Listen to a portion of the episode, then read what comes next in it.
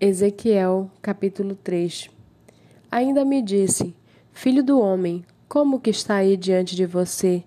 Como esse rolo? Depois vá falar à casa de Israel. Então abri a boca e ele me deu o rolo para comer. E me disse: Filho do homem, coma e encha o seu estômago com este rolo que lhe dou.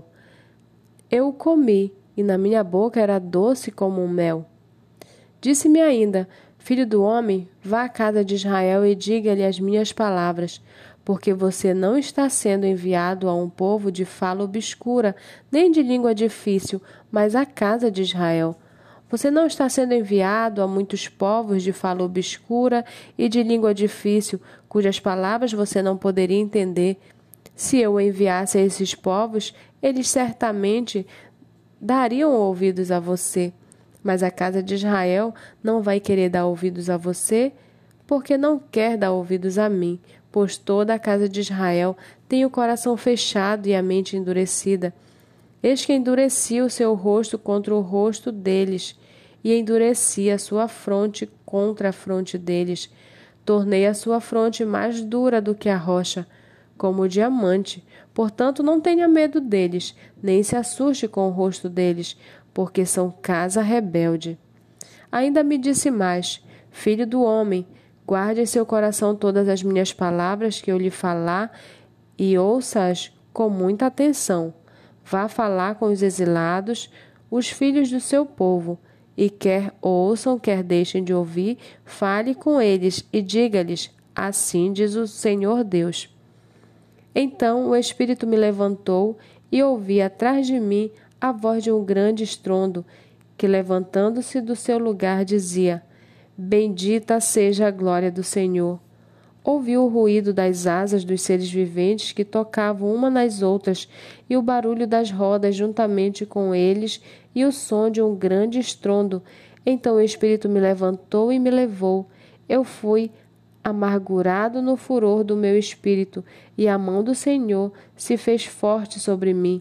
Então fui até o Abibe, aos exilados que habitavam junto ao rio Quebar, e durante sete dias assentei-me ali, perplexo no meio deles. Depois dos sete dias, a palavra do Senhor veio a mim, dizendo: Filho do homem, eu o coloquei como atalaia sobre a casa de Israel. Você ouvirá a palavra da minha boca e lhe dará aviso da minha parte.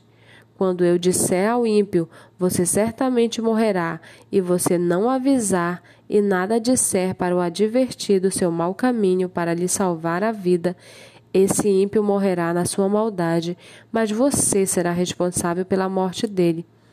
Mas se você avisar o ímpio e ele não se converter da sua maldade e do seu mau caminho, ele morrerá na sua maldade, mas você terá salva a sua vida. Também quando o justo se desviar da sua justiça e fizer maldade, e eu puser diante dele um tropeço, ele morrerá, visto que você não o avisou. Ele morrerá no seu pecado, e os atos de justiça que ele havia praticado não serão lembrados, e você será responsável pela morte dele.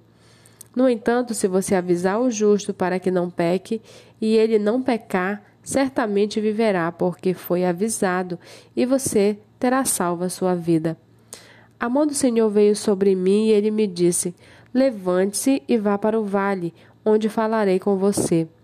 Levantei-me e fui para o vale, e eis que a glória do Senhor estava ali, como a glória que eu tinha visto junto ao rio Quebar, e caí com o rosto em terra.